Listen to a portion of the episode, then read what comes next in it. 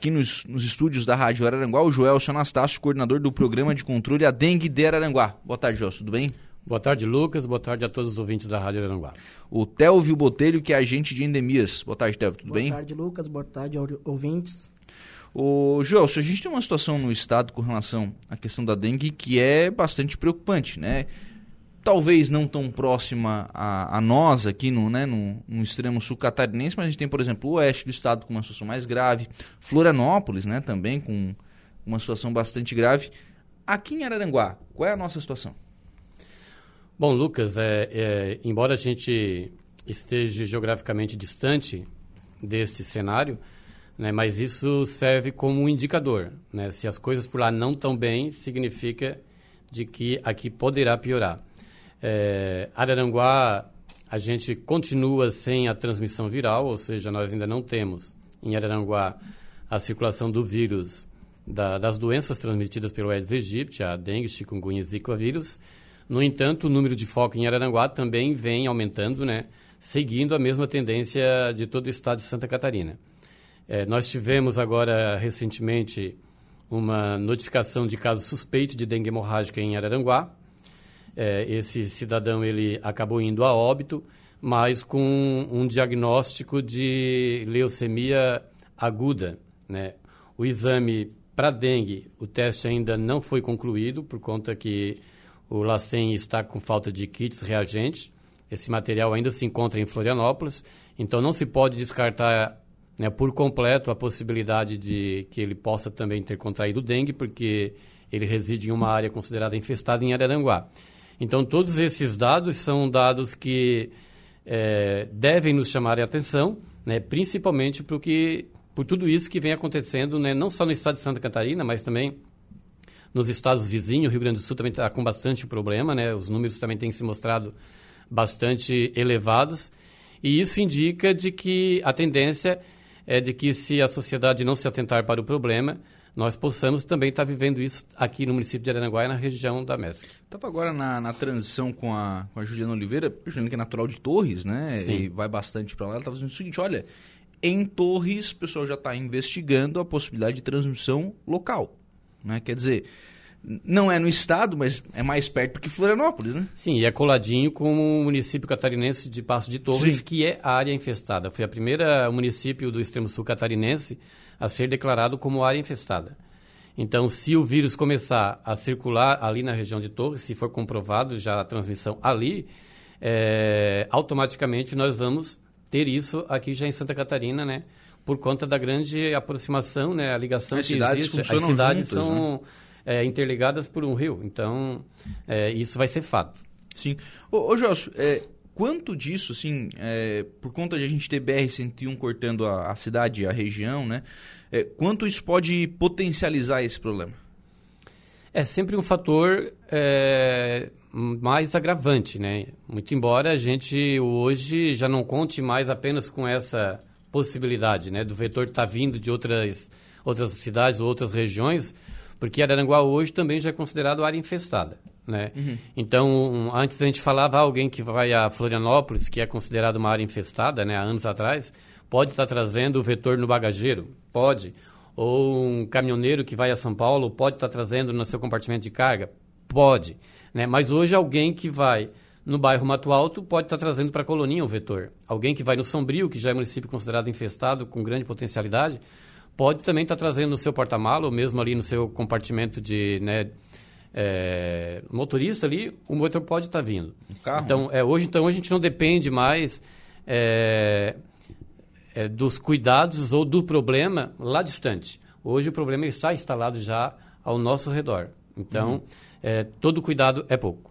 Focos em Araranguá, quantos é, encontrados e a gente não tem transmissão de doença ainda, né? Isso, não temos a transmissão, mas esse ano nós já registramos a presença de 15 focos né, do, do mosquito Aedes aegypti em Araranguá. É um número que, comparado ao mesmo período do ano passado, bem superior, né, o que dá o indicativo de que nós teremos em 2022 um número muito maior do que nós tivemos em 2021, que foram 20 focos. É, eu sempre gosto de ressaltar de que a nossa área infestada, o bairro Mato Alto, ela vem apresentando resultados significativos no, na questão do controle. Né? Nós saímos em 2019, quando nós fomos, na época, é, é, identificados né, ou nominados como área infestada. Naquela ocasião, 43 focos. Em 2020, nós fomos para 20 focos. 2021, 10 focos na área do Mato Alto. E hoje nós estamos com 3 focos. Então, as ações que foram realizadas desde 2019 e todo o trabalho de conscientização, creio eu que esteja dando resultado. Né? Uhum. Mas, ao, ao mesmo tempo, a gente se preocupa com outras áreas que não são consideradas infestadas e que estão com o mesmo número de foco, como, por exemplo, na Coloninha, né, na Sanga da Toca.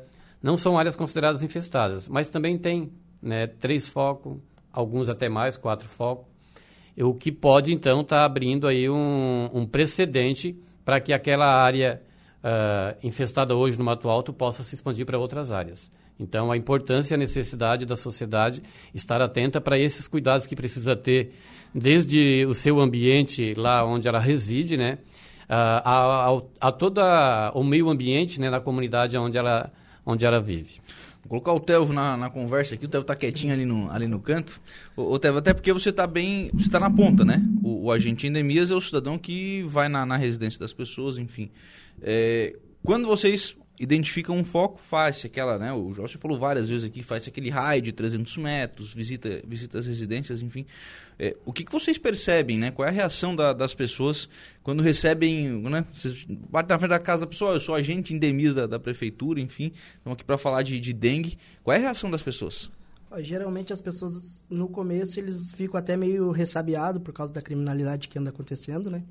Mas quando a gente se identifica, que a gente vai com crachá, a identificação do, do colete, eles até atendem a gente bem, acompanham a gente na residência para fazer toda a vistoria, a, a vistoria ali do, do, estabelecimento, do estabelecimento, comércio uhum. da residência. A gente olha, indica ali, mostra para eles o que tem para eliminar, a gente ajuda eles ali na hora. A gente e passa toda a orientação para eles. No a maioria do Mato Alto assim é bem tranquilo assim, mas volta e meia tem um, dois ou três que não, não deixa não a gente gostam. atrás. Isso. Uhum. Bom, uh, o pessoal aceita, é, atende bem, né? E faz depois o que vocês indicam, não? Geralmente tem residência que a gente volta que, que não mexe nem a, o mato que está sujo. Uhum. É bem difícil. Que é essa dificuldade, né, é. O cara, o cara atende bem, né? Mas. É, normalmente. É, entre atender bem e, é. Transformar a realidade. Quando a gente chega e diz, nossa, aqui é o que eu mais cuido, meu filho. É o que eu mais cuido. é, é uma palavra-chave essa, né? Essa é, é uma senha. E aí a gente entra e a gente percebe que deixa bastante a desejar. É. Né? Então, existe muito disso. As, precisa, as pessoas precisam ampliar muito a sua consciência daquilo que seria o ideal. Né? Às vezes, essa, esse conceito de ideal de algumas pessoas está muito aquém daquilo que precisa. Uhum. O André Gomes está perguntando aqui pelo WhatsApp. Boa tarde, Lucas. Qual o melhor método para combater o mosquito? Bom, é, de acordo com o manual técnico da Diretoria de Vigilância Epidemiológica, do estado de Santa Catarina, uh, o menor, melhor técnica ainda é o manejo mecânico. O que, que é o manejo mecânico? É a eliminação dos depósitos de água. Quer dizer, é o olhar atento para o meio ambiente, observando todo e qualquer resíduo que é produzido pelo ser humano, que muitas vezes é disperso no meio ambiente e que ali vai servir de criador do mosquito. As pessoas às vezes têm o um entendimento de que a técnica mais eficiente seria o, o manejo químico, a aplicação de veneno, de inseticida. Não é a mais eficiente. Tá? Por que, que não é? Porque o mosquito ele tem uma condição de se adaptar muito rapidamente a, ao meio em que ele vive, a essas condições ambientais. Então, um veneno que você aplica hoje, é, aplica esse ano, no ano que vem, daqui a três anos, já vai existir a necessidade de troca é, de inseticida, porque o vetor já se adaptou a esse produto e já não responde mais com a mesma eficiência. Além disso, é, esse inseticida aplicado no meio ambiente, ele vai atingir também é, outros elementos que nada tem a ver com a nossa causa. Por exemplo, o inseticida vai acabar matando a abelha, né? Uhum. que é, é um inseto importante no meio ambiente, né? que ocupa um papel importante e que acaba é, sofrendo danos por conta do inseticida que está sendo aplicado. Então, a melhor técnica, a técnica mais eficiente, mais sustentável, ainda é a educação, a consciência na eliminação e destinação correta desse resíduo, desses depósitos que estão na, expostos ao, ao, tempo aí na rua. Então, vocês também têm, hum, como política né, do, do programa, a questão da, das parcerias, né? Isso. Pessoal de ferro velho, pessoal de, de borracharia, é, as, as próprias, a própria colocação de armadilhas né, nesses, nesses espaços. É, como é que está isso? Né? O pessoal ainda aceita bem? Enfim, vocês conseguem fazer essa, essa visita? Esses locais estão respeitando essas orientações? Ultimamente, como tem bastante agora anunciado em relação à dengue em todo o estado, né? A gente bota isso também quando a gente faz as visitas. A gente, eles perguntam também, né? Se ficam bem interessado no assunto. A gente está sendo bem recebido, o pessoal está aceitando bem as armadilhas aí nos comércios, tem residências também que às vezes não tem comércio próximo, a gente faz a instalação. Os PE, uh, ah, devagarzinho a gente consegue uh, organizando, né? Porque daí como é ferro velho grande, o pessoal às vezes fazem um meio corpo mole, mas estão se adequando a, a devagarzinho também. Uhum. Ô esses, esses pontos né, são estratégicos, eles têm mais local adequado, né? É, na realidade, a gente considera é, colaborador do programa a, as empresas ou as residências, aquelas que dispõem de um local para a gente fazer a instalação da armadilha. A armadilha é colocada em locais de fácil acesso e de ambiente limpo e organizado, onde não tenha oferta de nenhum outro depósito de água, aonde o único depósito de água seja a armadilha. Tá? Uhum. Para que, caso o mosquito, o vetor esteja voando por ali, ele seja atraído para aquele depósito que nós estaremos inspecionando. Já os ferros velhos, as borracharias, os cemitérios, eles são classificados como pontos estratégicos. É, existe uma outra dinâmica de monitoramento nessas áreas, porque o, o, local em si ele já oferece grande oferta de depósito de água, há muitos depósitos ali. Lá então o agente ele realiza a visita numa frequência de cada 14, 15 dias e a inspeção é feita em todo o imóvel, em todo o pátio, por conta da grande oferta de depósito. É, a gente não tem muito essa concepção de que essas pessoas são parceiros do programa, porque o que nós gostaríamos é que nós não precisássemos instalar ali um ponto estratégico. Nós desejaríamos é que aquele estabelecimento estivesse adequado de acordo com a legislação sanitária e ambiental, né, que prevê que todo esse material tem que estar condicionado em estrutura coberta, não exposto ao tempo. Né? Então, é, quando há a, a ocorrência de um foco nesse estabelecimento, o proprietário ele é responsabilizado, ou ele pode ser responsabilizado, porque foi pego o Aedes aegypti num ambiente inadequado. Quando a gente registra foco em locais como armadilha, o proprietário do imóvel não tem nenhuma responsabilidade, porque o ambiente estava limpo né, e a armadilha cumpriu com a sua função, que era justamente atrair o vetor até ali. Então, só para dar clareza em relação a essa questão do, de ser colaborador ou não. Uhum. Tá? É, a gente sabe, né, que nesse, nessa época, né, se falando muito, inclusive, né, sobre essa questão de, de dengue, e aí, claro, falando da dengue, se fala da, do mosquito Aedes aegypti por, por consequência, né? O pessoal começa a ficar mais preocupado agora, né? Opa, agora eu vou ter que né, tomar mais cuidado, enfim. Ou começa a olhar para o vizinho também, né? E é muito comum. É, o, o, vizinho não está tomando cuidado. Às vezes ele até não está tomando também, mas fala bastante do vizinho. É, como é que funciona isso, hoje? Por exemplo, vocês hoje têm autonomia uma casa que está fechada, uma casa que tem lá uma piscina abandonada, um, um estabelecimento né, que eh, não está adequado né, com, com as normas, vocês têm autonomia para entrar nesses estabelecimentos, nesses, nesses lugares, para fazer essa fiscalização e para consertar essa situação? Então, Lucas, essa pergunta é bastante importante e pertinente, porque a sociedade hoje, eu não sei se infelizmente ou felizmente, ela vê o programa de controle da dengue em Araranguá com uma certa é, expectativa que às vezes a gente acaba frustrando porque nós não temos poder de polícia. Então as pessoas procuram um programa do, de controle da dengue na expectativa de que a gente realmente vai dar uma resposta positiva e vai resolver a situação. Uhum. Porém, nós somos limitados. Né? Primeiro, nós não somos fiscais, nós somos vigilantes. Né? É, então, a gente não tem esse poder de autuar, de notificar, de interditar.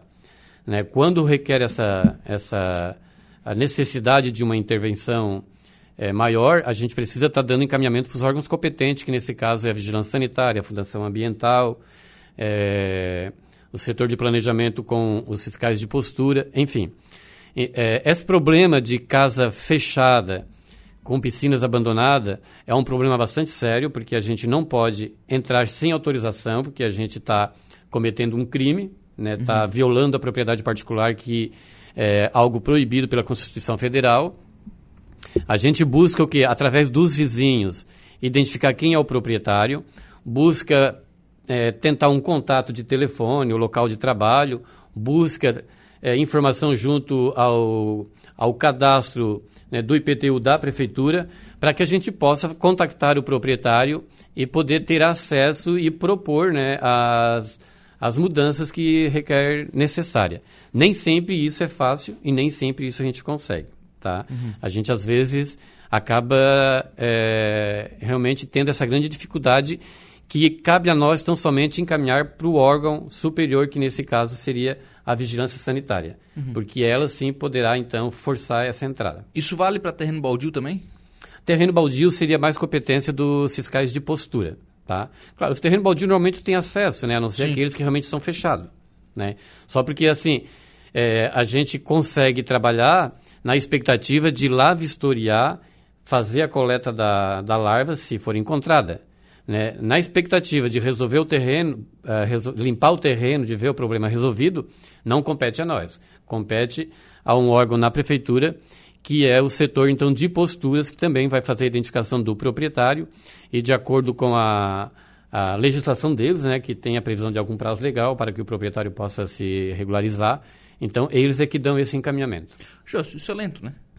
É lento. É, é lento. mais lento que um mosquito, né? É lento. Na verdade, o bom senso às vezes acaba sendo um pouco mais, mais rápido, quando as duas partes têm esse bom senso, né? É, a gestão e o proprietário.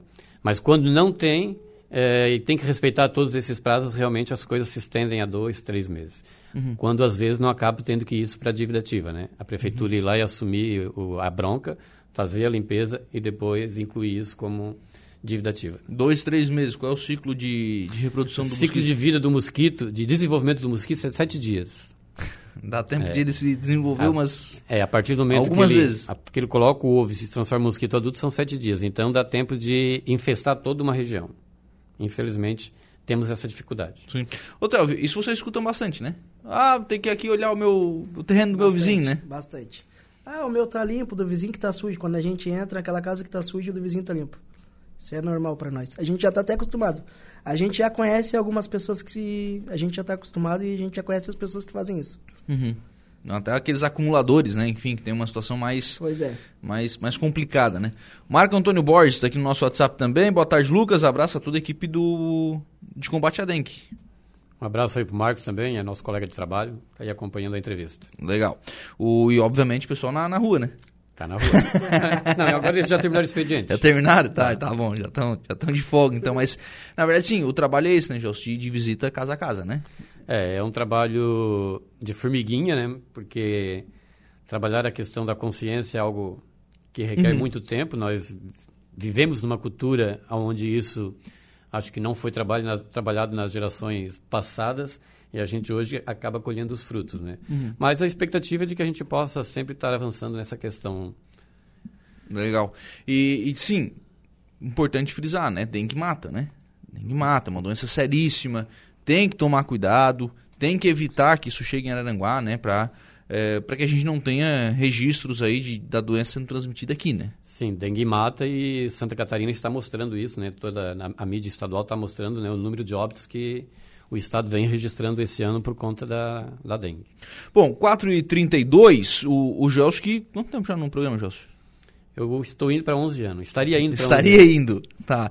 É, aí, aí que vem a pergunta, né? O Gelson está tá deixando o programa. Isso, hoje eu estou dando a minha última entrevista na Rádio Aranguá né, com o tema da dengue. Certo. Né? Talvez eu volte aqui novamente falar de outros assuntos, mas especificamente tratando sobre dengue, esta deve ser a minha última entrevista. Eu quero aproveitar para agradecer a acolhida que eu sempre tive nessa emissora, né, agradecer a, a todas as pessoas que durante esse período estiveram comigo, os meus colegas de trabalho, né, os meus parceiros, toda a equipe da Secretaria de Saúde, né, que a gente vai é, fazer uma outra experiência profissional, né, mas a gente fez durante esse período muitas amizades, adquiriu um grande conhecimento, então a todas essas pessoas eu quero também deixar né, o meu reconhecimento, assim, o meu gesto de gratidão. Sim. Ô, ô Jôcio, é, um, praticamente 11 anos né, à frente do, do programa. É, você viu isso ser, ser desenvolvido, né? Você viu essa questão da, da, da chegada do, do, mosquito, dos primeiros focos serem encontrados, é, de área infestada, de ter que fazer ações né, para evitar isso. O é, que, que tu imagina de futuro? Né, para pessoal como o Telvio que está ficando, enfim, né? O que, que o pessoal vai ter de desafio para o futuro? Eu acho que nessa expectativa de manter Araranguá com a condição que é hoje ainda está, que hoje o que nós almejamos é o quê? É não termos a transmissão. Há um tempo atrás, o nosso objetivo era não, ter mosquito. não termos mosquito. Hoje o mosquito já está instalado e ele é um grande vilão. Né? A gente é, é meio que impotente diante dele. Então, a nossa grande expectativa é que Araranguá possa ficar ainda por muito, muito tempo sem a transmissão e que a ciência possa estar realmente desenvolvendo uma vacina né, para combater essas doenças transmitidas pelo Aedes aegypti. Porque, do contrário, eu penso que é uma tendência. Tá? Uhum. É, quando eu entrei no programa, Santa Catarina não tinha registro de casos de dengue autóctono. Eram quando pouquíssimos a, quando casos, a doença é, é transmitida no estado. Isso, eram pouquíssimos os casos e eram importados. Então, eram pessoas que viajavam para fora do estado de Santa Catarina e voltavam doentes para cá. Né? Esse cenário já mudou há pelo menos sete anos. Né? E hoje nós já estamos acompanhando pela imprensa né, noticiário de óbitos. Uhum. Quer dizer, nós já ultrapassamos essa barreira ou esse limite de casos autóctonos, que já se tornou rotina comum, e hoje nós estamos vivenciando registro de óbitos. Né? Então, acho que a ciência precisa avançar nesse aspecto. E, como eu falei, né, paralelamente a isso, a sociedade precisa caminhar de mãos dadas para que a gente possa, enquanto a ciência não desenvolve uma ferramenta, um método é, que contenha, né, é nós que temos que abraçar a causa e fazer a nossa parte. Uhum. E eu espero que Araranguá possa dar essa resposta. É possível ainda na, na atual, no atual cenário, assim, com tantas cidades próximas, eu estava vendo, acho que, acho que Sombrio estava investigando Sombrio, uma, Sombrio. uma questão de uma transmissão já dentro de Sombrio com tantas cidades próximas, né? Já, já é possível Araranguá ainda ficar preservada disso? Cara, a gente não pode ser pessimista, tá? Araranguá não tem como se blindar, não temos como é, fechar uma bolha cercar, e ficar. É, não temos como cercar os extremos do município com uma telinha de proteção como a gente faz lá na, na janela da nossa casa, né? Então é uma tendência, isso vai acontecer, mas a gente espera que isso aconteça o mais distante possível e que o mais rápido possível a gente possa fazer uso de outras ferramentas mais eficientes para que a gente possa se proteger em relação a esse problema né, causado pelo Aedes aegypti. Utilização de inseticidas é, é, existe, né? Existe, existe. Ele é um recurso, né? Sombrio, inclusive, está utilizando agora por esses dias. Houve uhum. uma situação Acho que é lá. sábado, né? Que vai ser uma não, parece que hoje já iriam estar fazendo aplicação de tratamento residual lá, tá em determinado imóvel, área, não sei exatamente. A Araranguá já fez aqui também há uns seis anos atrás, em um ferro velho que nós tínhamos aqui. É, mas nós ainda nunca fizemos a utilização do tal do fumacê, né, uhum. que é a aplicação daquele inseticida que passa pelas ruas e tal, para fazer o bloqueio da doença. A Araranguá já fez, Sombrio está fazendo o bloqueio do foco, do vetor, tá? Mas o bloqueio da doença, do vírus, que é quando há transmissão, a gente ainda não fez. Mas existe esse recurso. Mas é, os técnicos da área é, colocam de que a resposta ela é muito pouco eficiente. Tá? E tem todo esse, é, esse dano ambiental, né? essa, essa uhum. resposta negativa também ao meio ambiente. Quer dizer, você tem por um lado, né, você de fato, né? Você acaba com a, com a doença no local, mas por outro lado tem um prejuízo tem também. Um prejuízo ambiental, porque você acaba atingindo outras espécies, né, que são importantes na, na, no meio ambiente e que nada tem a ver com a nossa causa. Jos, obrigado. Um abraço. Um abraço. Qual é o futuro? Tem, já tem definido, não? Eu devo estar assumindo a coordenação do CRAS em Araranguá, do Centro de Referência de Assistência CRAS. Social. Recebi o convite da, da administração, né, a quem eu já quero aqui agradecer ao convite e a confiança. A gente vai buscar realizar um trabalho né, que possa ir de encontro à expectativa tanto da, do governo quanto da, do município. E a, a ideia é sempre unir esforços né, para fazer o melhor pela nossa cidade. Agradeço mais uma vez a, a administração, em nome do, do prefeito César, né, pelo o convite. Para mim será um grande desafio e que eu pre... espero ser abençoado e poder me realizar e realizar boas ações. Tá, viu? Bem-vindo à casa, viu? Obrigado, Lucas. Precisando da gente, estamos à disposição. Pode um abraço. Deixar. Abraço.